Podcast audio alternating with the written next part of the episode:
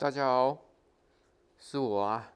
这几天很冷哦，山上都飘雪了，但是狗狗该洗的还 还是得洗，对不对？不过没关系，今天聊到山嘛，那我今天来讲一则关于狗狗的灵异事件。当然跟山上也有关系。狗狗其实有某种未知能力哦，我一直是这么觉得。我从事宠物业这么久，我就觉得狗狗它听觉跟嗅觉哦异于常人，它超越人类太多了。这有可能是它本身的野性，它是一种求生的本能啊。今天我就来讲一则。我亲身经历的故事，真的，在还没当美容师之前哦，我跟我也是个上班族，那我很喜欢拍照，我喜欢去拍蝴蝶哦、甲虫哦，去采集一些昆虫标本哦，比如独角仙啊，你们知道独角仙，那我们都有论坛嘛。或是 FB 现在都很方便，那就有人公布了一个，就是哎，消失很久的一种甲虫，哎，离我不远啊，离我们这里不远啊，然后就骑车去啊，去到山上，那一天出发不久，我中午就到登山，至于哪座山我。就不讲了，我怕讲出来又被 没有人敢去。但是山上，如果你们有爬山经验，在山上哦，还是小心点好。你像我这种喜欢采集昆虫标本哦，通常都是一个人就出发，带简简单的东西。但，我们又不是爬百岳，它海拔一两千。公尺没有了，我们没有爬那么高。那我到了那一座登山口哦，就有一个土地公庙。啊，土地公庙就稍微拜一下嘛，还是得 还是得敬畏一下。然后旁边有一只土狗，哦，我先叫它小黑好，因为它整只黑溜溜的，我先叫它小黑。他就跟着我，跟着我爬了一段，然后我就爬爬爬。我说：“小黑，不要再爬，因为我们这种采集标本的哦，绝对不会走正常的路线呐。”哎，这是我这里我要讲一下，其实很多山难发生哦，基本上都不是照正常的路去走，他们一定是下去河流。或者是抄其他小路进去，发生山难，几百人去搜救都找不到人。我们都知道这道理啊，但为了要拍到蝴蝶嘛，宽尾凤蝶，我记得那时候是台湾一个保育类的蝴蝶，很秘境啊，所以我们就必须抄小路，走不是一般的道路。那预计地在海拔大概七八百就有了。那我要走捷径的时候，我就跟小黑讲，接下来没有路了，我要开始走其他的小路。那我身上有带面包啊，我看他是不是一直想吃哦，我就剥一半给他吃，然后另外一半我留着，还有一瓶矿泉水，然后嗯相机。然后简单的装备，轻装备这样子，然后我就爬。哎，果不其然，我就照着人家的指标哦，我就到了一个秘境啊。我确实拍到不错，风景不错，蝴蝶也很多。然后我很喜欢拍照，我拍照就喜欢拍大自然啊。哦，我想想，那一天时间也差不多了。中午出发那一天要下山，我想说三点多差不多了。诡异的事情来了，绕不出去呢。我怎么绕都绕不出去。我记得我去到那边，我还从登山口，然后抄小路下去，也才一个小时就到了。四点了，我绕不出去。然后我就持续走，一直走，一直走。你不要跟我讲说山上可以开什么 GPS，根本就没用，那里就没有收讯。凭直觉啊，真的是凭。可是山上很多地方都 长得很像，就走不出去啊。然后我就一直走，OK，我遇到了三个妇人，哦，比较远一点，可是我清楚看到是三个人。然后我就跟他打个招呼，我说：“哎，我要下山，是从这里走吗？”其中一个人。他往手指一指，叫我从那从这一条路走。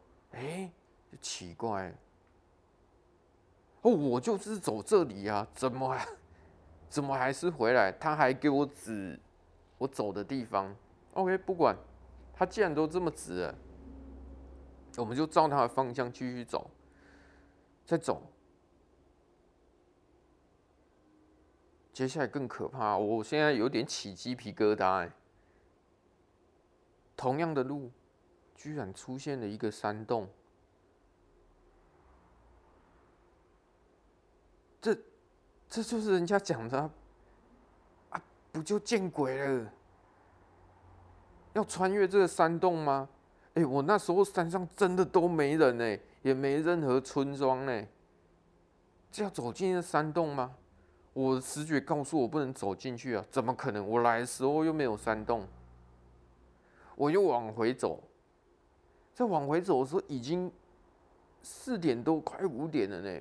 那时候夏天，再来就是六点多就准备要天黑了，我慌了。哎，我真的打从心里害怕，真的，我真的打从心里害怕。我在往回走的时候。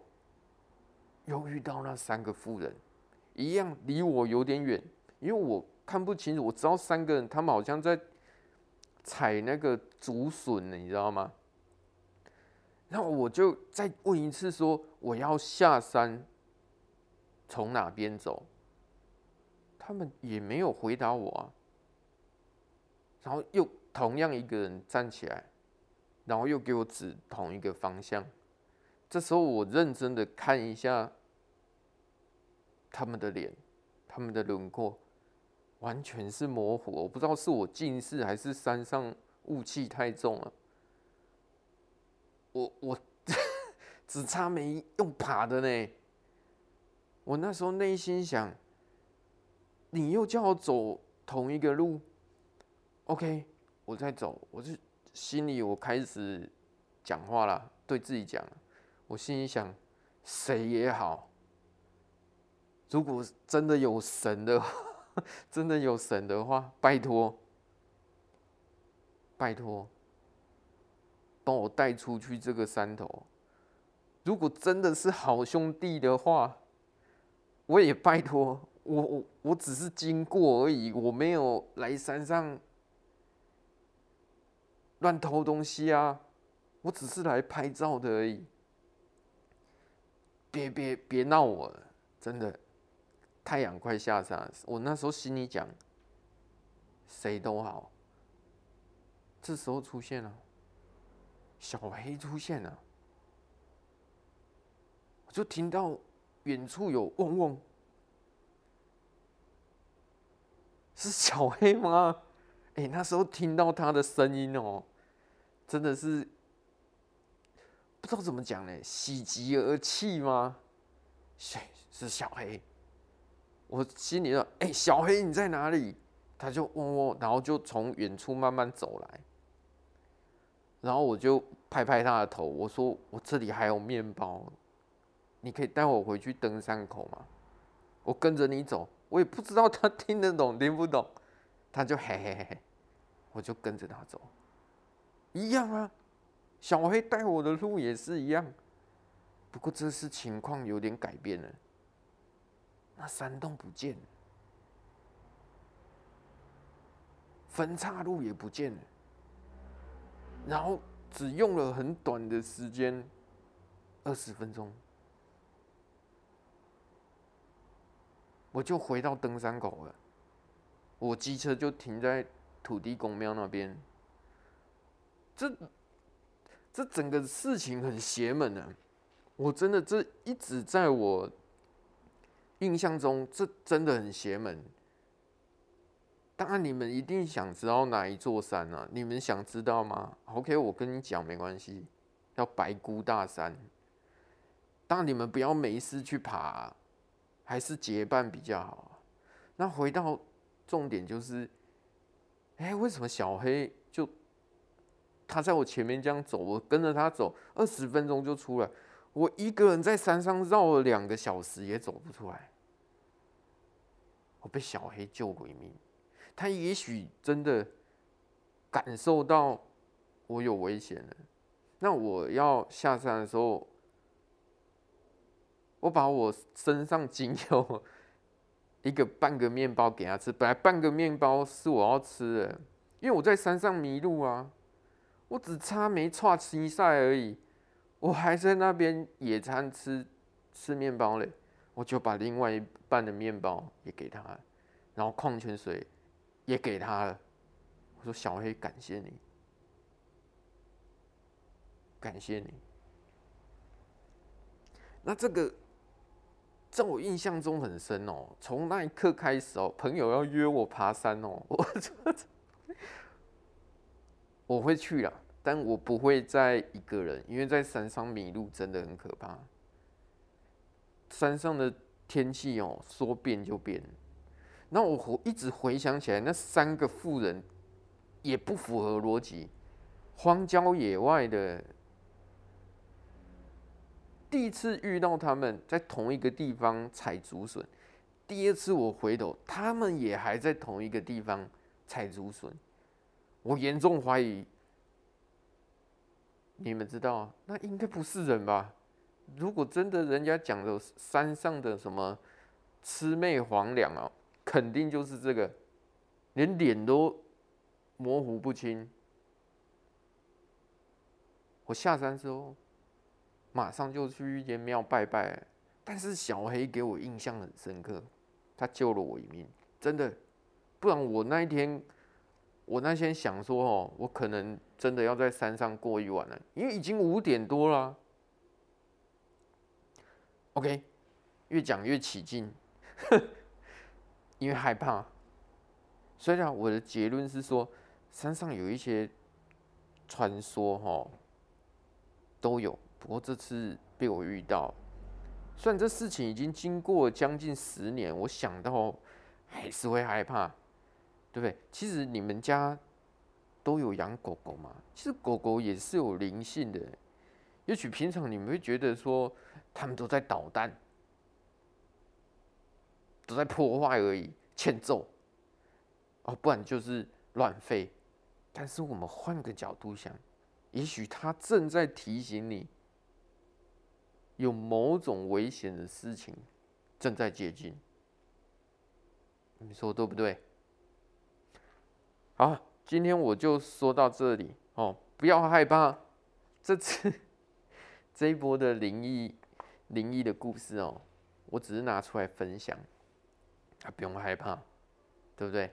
大家都有养狗，狗狗是人类最忠实的朋友。OK。